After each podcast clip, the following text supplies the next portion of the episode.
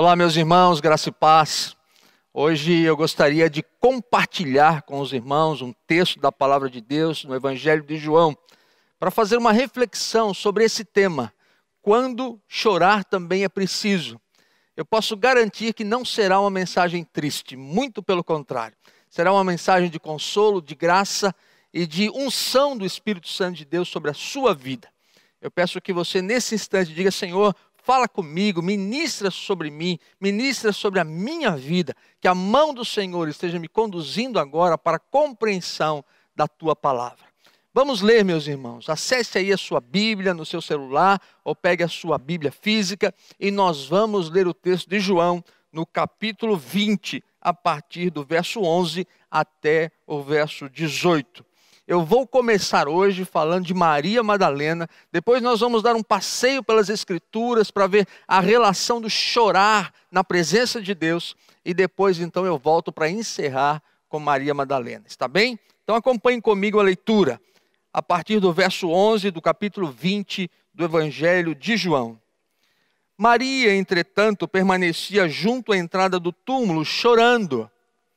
Enquanto chorava, abaixou-se e olhou para dentro do túmulo e viu dois anjos vestidos de branco e sentados onde o corpo de Jesus fora posto, um à cabeceira e outro aos pés. Então eles lhe perguntaram: Mulher, por que choras? Ela lhes respondeu: Porque levaram o meu senhor e não sei onde o puseram. E tendo dito isto, voltou-se para trás e viu Jesus em pé, mas não reconheceu. Não reconheceu que era Jesus. Jesus aqui já é, ressurreto, com seu corpo glorificado, e Maria Madalena não reconheceu. Verso 15: Perguntou-lhe Jesus, mulher, por que choras? Pela segunda vez. Primeiro, os anjos perguntaram, mulher, por que choras? Agora, o próprio Senhor Jesus lhe pergunta, mulher, por que choras? Às vezes essa é a pergunta do céu, às vezes essa é a única pergunta do céu. Por que você chora? Qual o motivo do seu, do seu choro? Qual a razão das suas lágrimas? Diz assim o texto: A quem procuras? Ela, supondo ser ele o jardineiro, respondeu: Senhor, se tu o tiraste, diz-me onde o puseste e eu o levarei. Ela quer saber onde o corpo de Jesus foi parar não sabendo que ele era o Senhor Jesus Cristo, ainda Jesus não havia se revelado, ela então quer saber onde foi colocado o corpo de Jesus. E disse-lhe Jesus: Maria. Veja bem, Jesus a chama pelo nome, não é qualquer uma, não é só mais uma mulher, não é uma no meio das muitas da multidão. Ele a trata pelo nome, é pessoal. Jesus nos conhece pelo nome. Ele diz Maria. Ela, voltando-se, lhe disse em hebraico Rabone, e quer dizer mestre. Aí então Maria Madalena reconhece Jesus. E eu imagino, não sei se você imagina como eu, mas ela se agarra em Jesus, ela segura Jesus. Eu vejo que em alguns filmes mostra a Maria Madalena segurando as mãos de Jesus, em outro ela agarrando as pernas de Jesus. Mas eu vejo que ela teve um, uma surpresa tão grande, tão abençoadora, que quando Jesus disse Maria, e ela reconheceu Jesus, ela se agarra em Jesus. Verso 17. Recomendou-lhe Jesus: Não me detenhas. Em outras traduções diz: Não me segures, porque ainda não subi para meu Pai, mas vai ter com os meus irmãos e diz-lhes: Subo para meu Pai e vosso Pai, para meu Deus e vosso Deus. Então saiu Maria Madalena anunciando aos discípulos: Viu o Senhor e contava que eles disseram estas coisas. Maria Madalena é a primeira pessoa na face da terra que viu Jesus Cristo ressurreto. Está lá em Marcos capítulo 16, o verso 9, Maria Madalena, a primeira testemunha da ressurreição do Senhor Jesus. Agora ela tem uma missão: anunciar a outras pessoas o que ela viu, o que ela presenciou na presença de Jesus. E agora dizendo: Jesus não está morto, ele ressuscitou. Fica essa pergunta então para nossa reflexão hoje à noite. Por que choras? Qual o motivo das tuas lágrimas? Você sabe o que é o choro? O que é o choro? O choro é uma defesa do nosso organismo. O choro é uma válvula de escape do nosso cérebro, faz parte do nosso sistema de defesa. Nós choramos porque não aguentaríamos tamanho estresse do organismo, fisicamente falando, quando sofremos uma dor, uma tristeza, quando temos uma perda, quando sofremos alguma traição, quando sentimos a, a, a, insatisfação por alguma coisa em nossas vidas que nos leva ao choro, então as lágrimas descem pelo canal lacrimal, as lágrimas produzidas aqui pelas glândulas lacrimais, e elas então não, não conseguem descer aqui pelo, pelo canal lacrimal, elas transbordam pelos olhos. E esse transbordar das lágrimas pelos olhos é o que nós chamamos de chorar. São muitos sentimentos, uma gama de sentimentos que nos fazem chorar, principalmente quando são intensamente que atacam o nosso organismo. Agora também nós choramos quando temos uma alegria muito extrema. Você já disse assim: olha, eu ri tanto que cheguei a chorar. Ou você teve uma experiência de vitória tão grande, tão intensa, uma surpresa boa, tão intensa, que você acabou chorando. Nós choramos para aliviar o estresse do nosso organismo. Chorar lava a alma, chorar acalma, chorar nos faz bem, Chorar nos faz perceber que tudo pode mudar, que daqui a pouco as coisas podem ser diferentes. Davi expressa isso no Salmo 6, verso 6, quando ele está com medo dos filisteus, quando ele foge para o deserto, ele diz: Todas as noites a minha cama se molha de lágrimas e o meu choro encharca o travesseiro. Parece que durante o dia a gente faz tantas coisas, tem tantas atividades, mas quando chega a noite, aí os maus pensamentos vêm, as incertezas vêm, às vezes nós temos mais perguntas do que respostas, às vezes só temos perguntas mesmo, e nós precisamos então colocar isso, extravasar, e aí choramos. E quantas e quantas vezes, talvez você já tenha tido experiência assim, que o sono não vem, mas você chora de madrugada, você molha o seu travesseiro, você não tem e não sabe como vai ser o seu amanhecer, não tem certeza de absolutamente nada. É assim, isso é o choro. Agora eu quero dizer que essa não é uma experiência exclusiva nossa. Homens e mulheres de Deus, por as, toda a Escritura, choraram. Choraram na presença de Deus, pelos mais diversos motivos. Isso não tem a ver em ser crente ou não ser crente, em ser fiel ou não ser fiel. A dor, a tristeza, as dificuldades, o deserto, faz parte das nossas vidas, faz parte da humanidade, da existência. E nós precisamos aprender isso. Olha só, vou dar alguns exemplos para você pessoas que choraram na Bíblia. Presta atenção. E se você está anotando, ou você está fazendo aí um, uma foto ou um print, então você pode anotar apenas o nome e a referência para que você possa acompanhar a reflexão de hoje à noite. A Bíblia diz que Ana chorou. Chorou porque ela era estéril e começou a chorar diante de Deus, pedindo a Deus um filho. E naquele mesmo momento ela disse que se Deus lhe der um filho, ela vai consagrá-lo ao Senhor desde a sua meninice.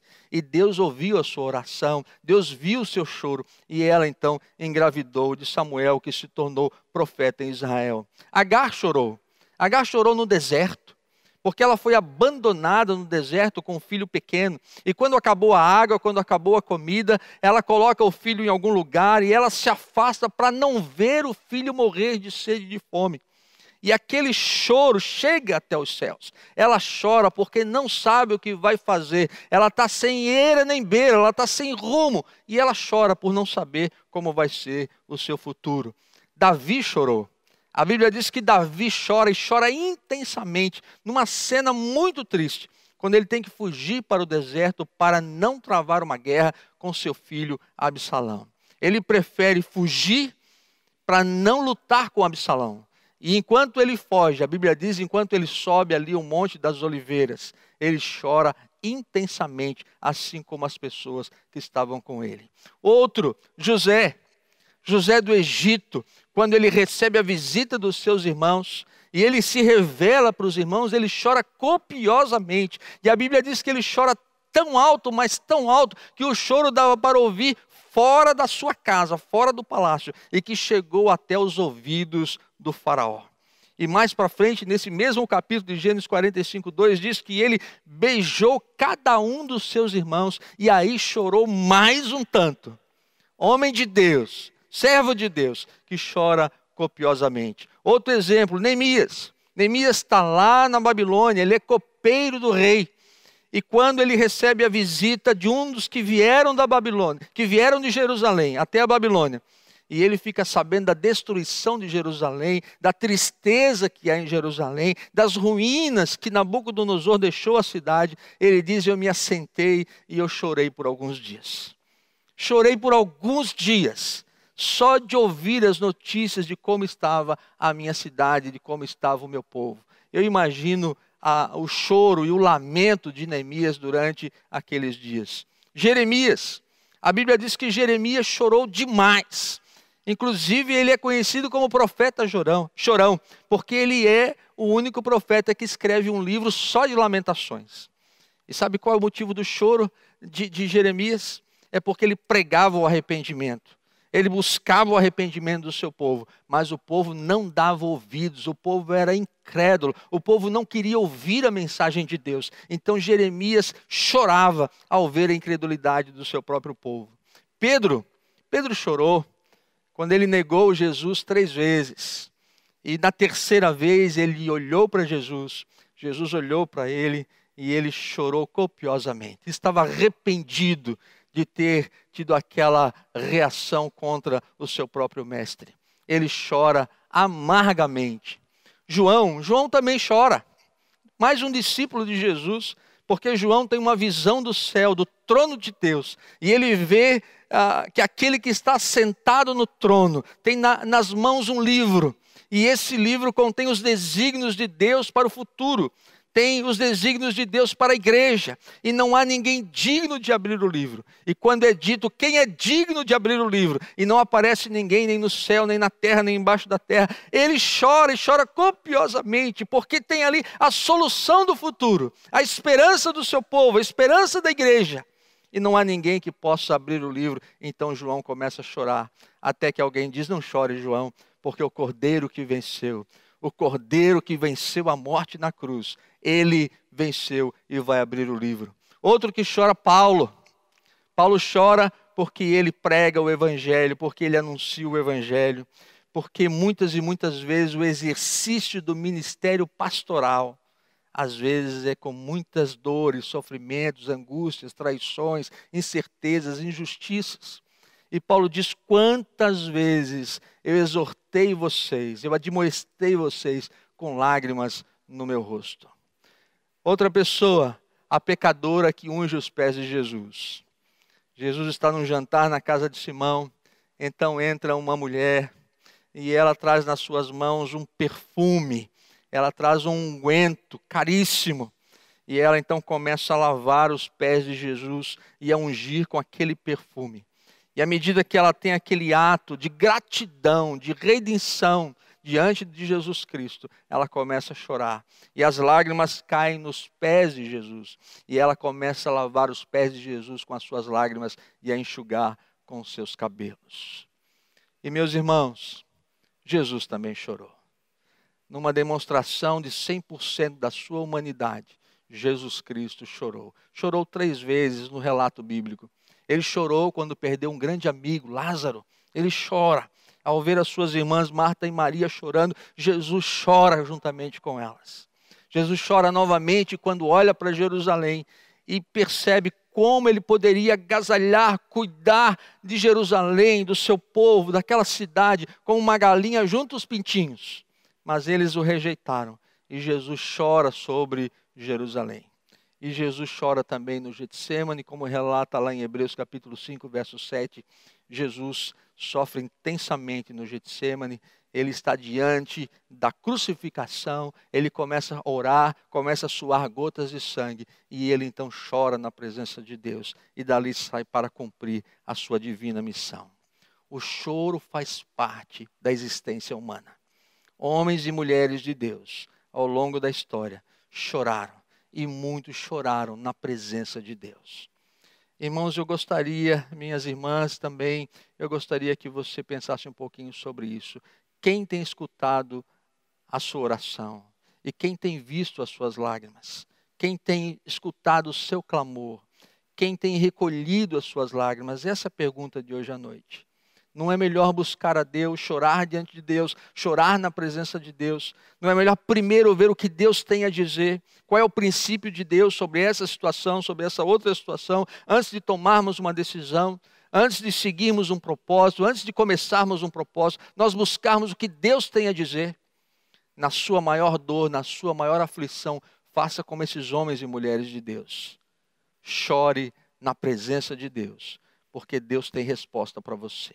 A segunda coisa que eu quero mostrar aos irmãos é quando Jesus diz: Bem-aventurados os que choram, porque eles serão consolados.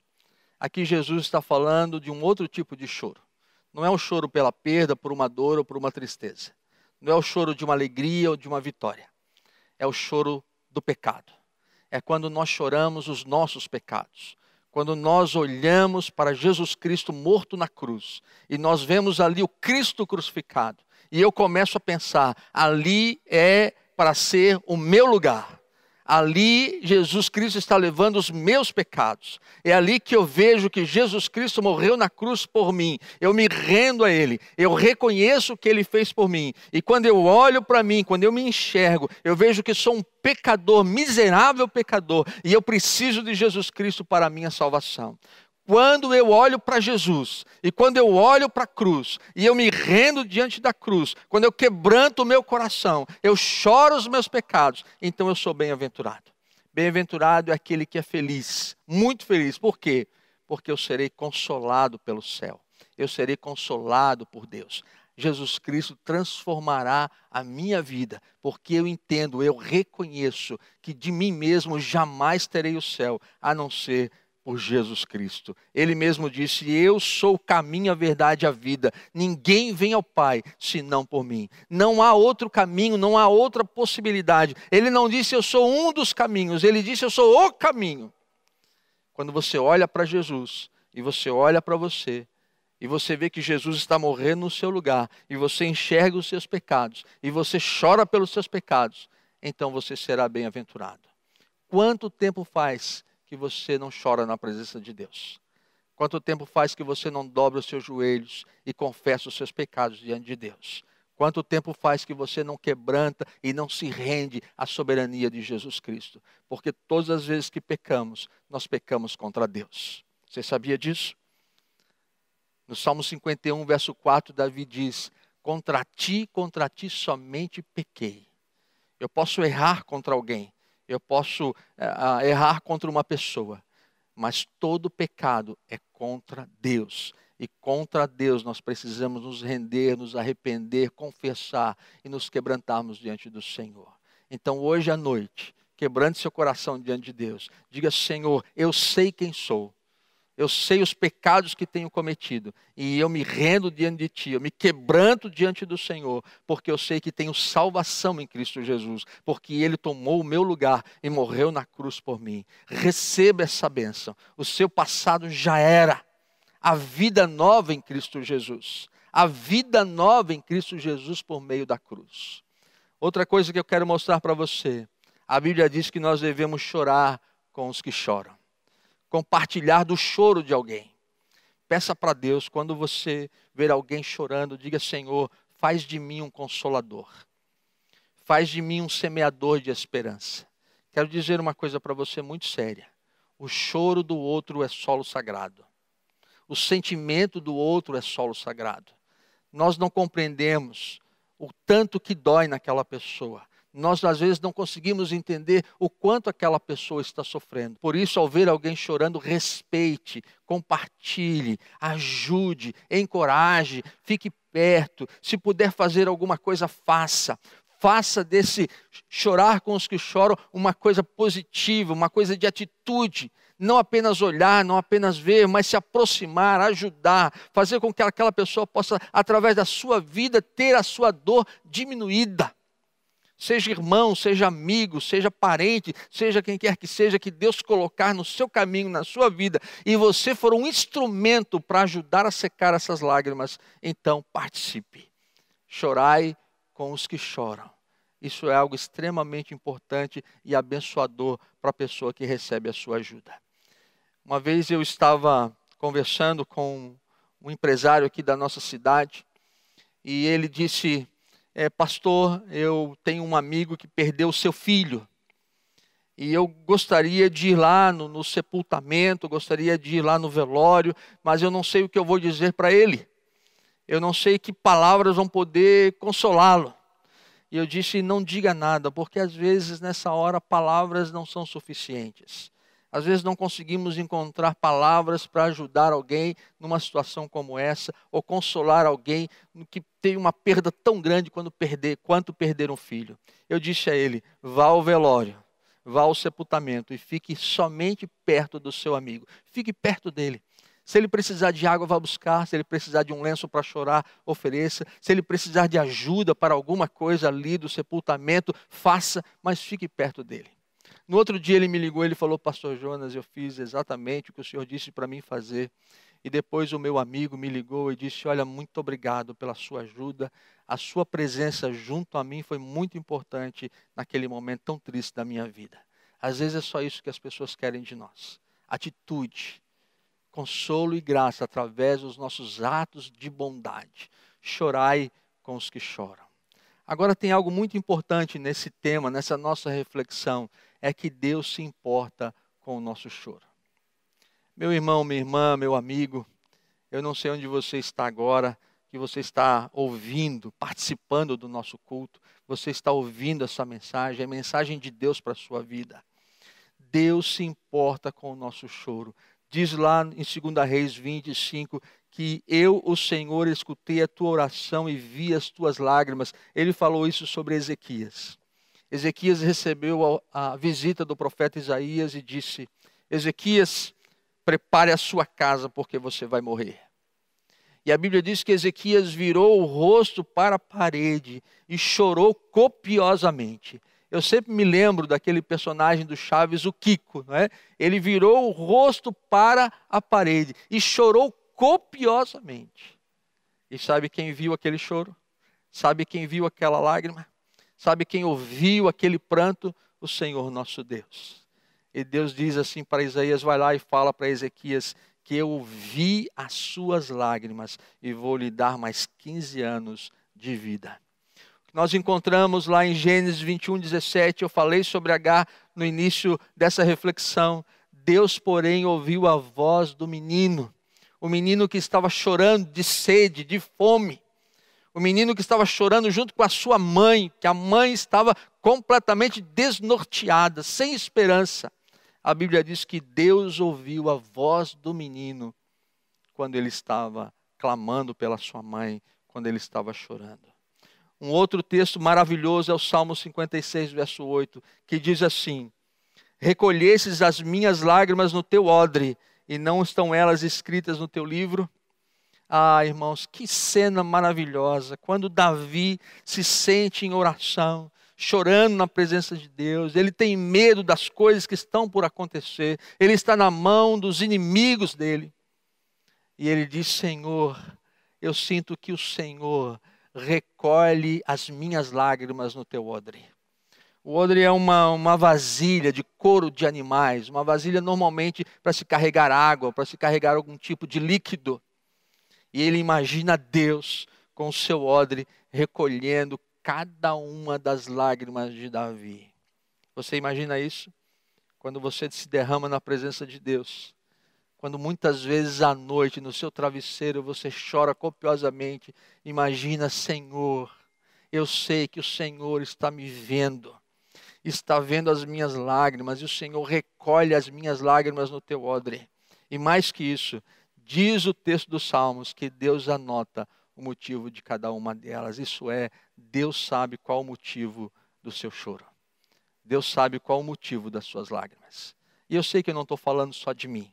Eu estou falando de você também. Quantas e quantas vezes você chorou na presença de Deus? Ou quantas e quantas vezes as noites em claro, em que o sono não vem e você chora copiosamente. Você não está sozinho. Você não está sozinha alguém que vela por você, que zela por você, é alguém que vê o seu choro, é alguém que sabe a razão das suas lágrimas, e essa pessoa é Deus, e ele promete mudar isso. Lá em Jeremias 31, 13 diz: Tornarei o seu choro em alegria, e os consolarei, e transformarei em regozijo a sua tristeza. Você acredita nisso? Você crê nisso?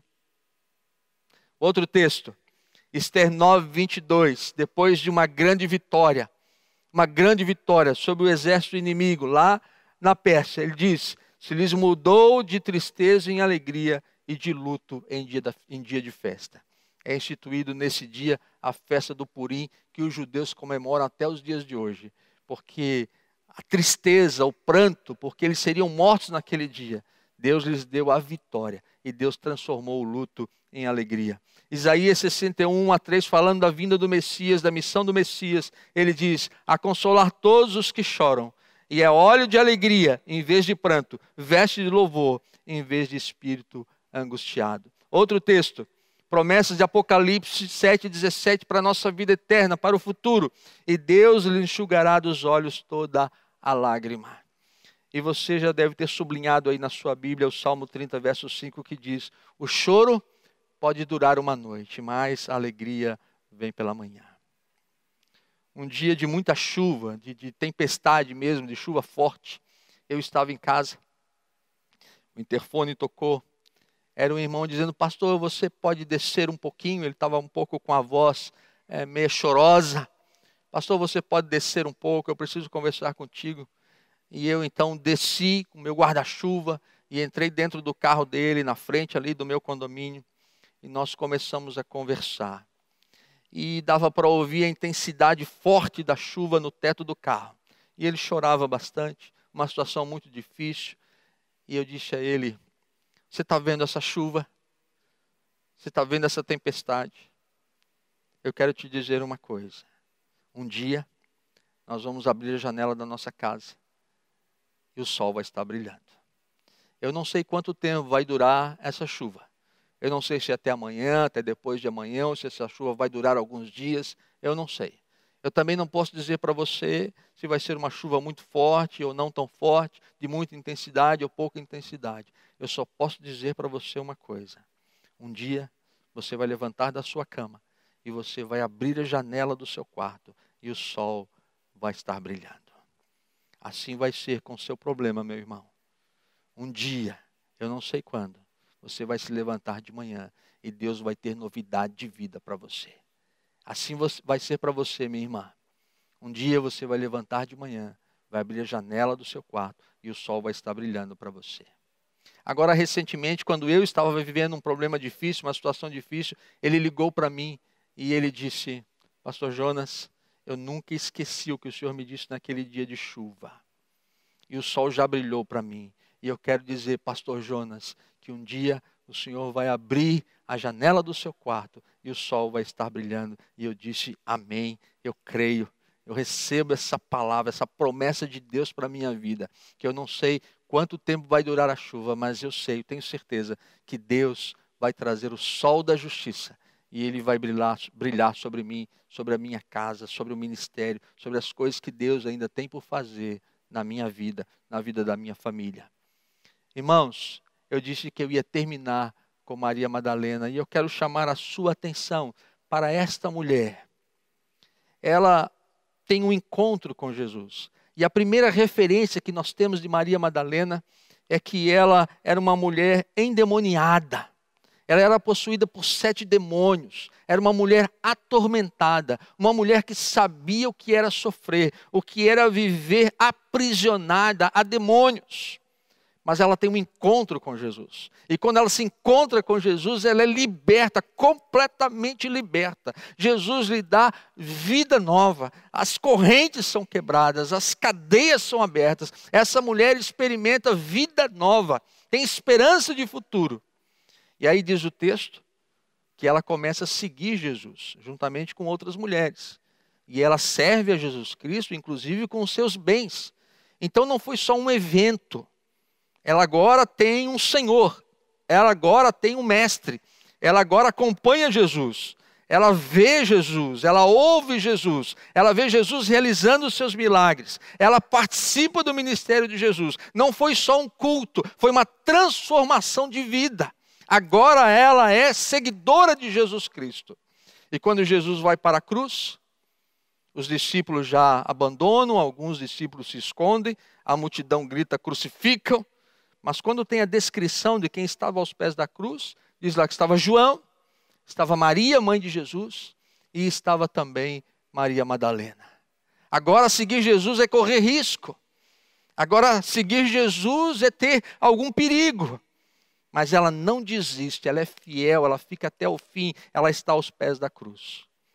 Aí vem alguns homens, retiram Jesus da cruz e levam para o sepulcro. Colocam Jesus dentro de um sepulcro, fecham a porta, rolam aquela pedra, fecham a porta do sepulcro. E aí o texto bíblico diz que Maria Madalena fica sentada na frente do sepulcro. Eu imagino que ela fica pensando: e agora? Quem vai me amar assim? Quem vai me acolher assim? Para onde eu vou? O que eu vou fazer da minha vida? Ela fica sentada olhando para o sepulcro fechado. Aí passa o sábado, e no sábado ela deve ter pensado: eu ainda não fiz tudo por ele. Eu ainda não fiz tudo o que eu podia fazer pelo meu Senhor Jesus. E ela sai, compra perfumes, ela compra uns bálsamos, e no domingo de manhã, bem cedo, ainda madrugada, ela vai até o sepulcro para ungir o corpo de Jesus. Presta atenção, Jesus está morto. Ela não vai pedir nada. Ela não vai em busca de bênção. Ela vai para servir o seu Jesus, o seu Senhor. Quando ela chega no sepulcro, a pedra está removida. Ela corre e vai chamar Pedro e João. Eles vêm, eles entram no sepulcro, eles olham e veem que o corpo de Jesus sumiu e eles saem correndo, apavorados. Não sabem o que está acontecendo. Maria fica ali. E ela chora intensamente, porque roubaram o corpo de Jesus. Ela olha para dentro do sepulcro chorando. E ela vê dois anjos, um sentado na cabeceira e o outro aos pés do lugar onde Jesus estava. E os anjos perguntam para ela: Por que choras? E ela diz: Roubaram o corpo do meu Senhor. Então ela olha e ela vê Jesus. E Jesus pergunta para ela: Por que choras? Qual o motivo do teu choro? E ela diz: Se você pegou, ela não sabia, ela não reconheceu Jesus, ela achava que ele era o jardineiro. Se você pegou o corpo do meu Jesus, me diz onde está, que eu vou lá buscá-lo. E Jesus, então, cheio de amor e graça, olha para Maria e diz: Maria, Maria. E ela diz: Mestre, e agarra Jesus. E Jesus diz: Não me segure, Maria. Vai, conte para todo mundo o que você viu. Eu ressuscitei e vou agora para o Pai. E Maria então sai anunciando sobre a ressurreição de Jesus. Que privilégio! Essa mulher fiel que chora diante do Senhor é a primeira testemunha da ressurreição de Jesus Cristo. Agora ela tem uma missão. Maria, por que choras? Se o motivo do teu choro, Maria, era porque tinham roubado o corpo do teu Senhor, aqui estou eu, Maria. Não chores mais. Jesus está vivo. Ele reina. Jesus está vivo. Não chores mais. Por que choras? Qual o motivo do teu choro? Meu irmão, minha irmã, meu prezado amigo, amiga, Jesus Cristo está vivo e ele tem toda a autoridade no céu e na terra. E ele pode todas as coisas. E não há nada que pode impedir a ação de Jesus sobre a nossa vida. Não há circunstância que não possa ser transformada pela ação poderosa do Senhor Jesus Cristo. Porque choras. Se você chora na presença de Deus, você vai ter resposta. Se você busca Deus intensamente, você vai ter resposta. Se primeiro você vai no altar de Deus, você vai ter resposta e o sol vai brilhar para você, porque Jesus Cristo está vivo e ele reina e reina sobre nós e tem todo o poder sobre todas as coisas e o Espírito Santo de Deus nos abençoa, nos fortalece, nos restaura, nos dá esperança, nos dá vida. E não nos lembraremos mais daqueles dias de tempestade, porque viveremos o amanhecer de um novo dia e de o sol de Deus sobre as nossas vidas. Ah, meu irmão, minha irmã, renda-se diante de Jesus Cristo. Renda-se diante do Senhor. Quebrante o seu coração. Chore pelos seus pecados. Enquanto a irmã Suzana vai cantar uma música agora, eu quero convidar você, enquanto você ouve essa canção, enquanto você presta atenção na letra dessa canção, eu quero convidar você a um momento de total rendição e quebrantamento na presença de Deus. Jesus Cristo tem vida para você. Amém.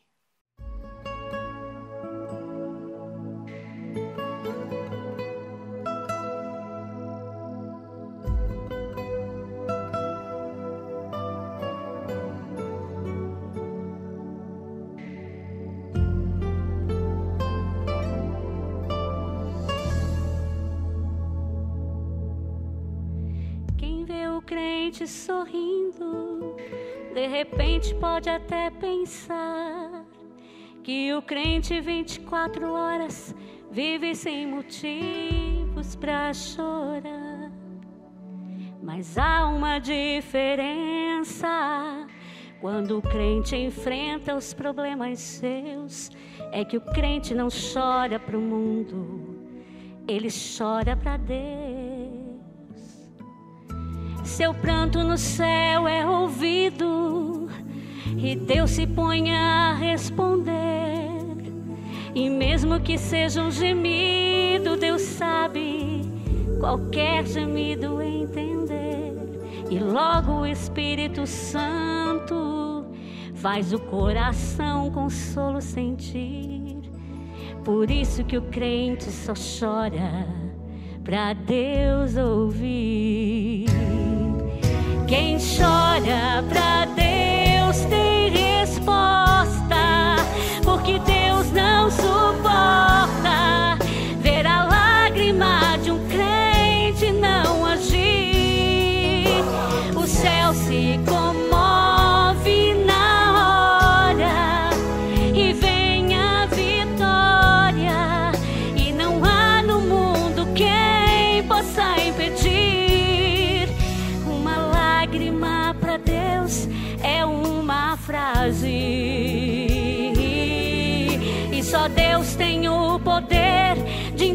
interpretar.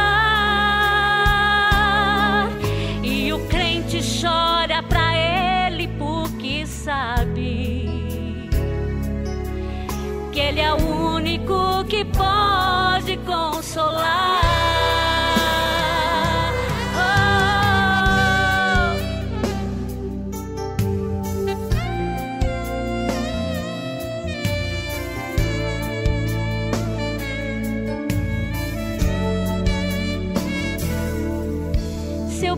No céu é ouvido e Deus se põe a responder.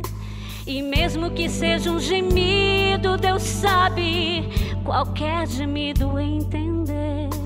E logo o Espírito Santo faz o coração consolo sentir. Por isso que o crente só chora pra Deus ouvir. Quem chora pra porque Deus não suporta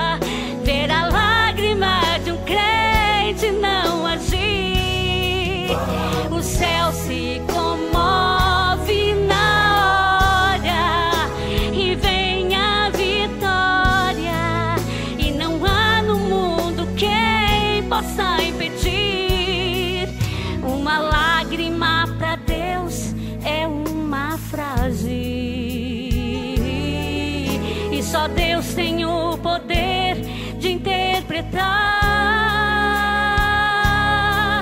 E o crente chora para ele porque sabe que ele é o único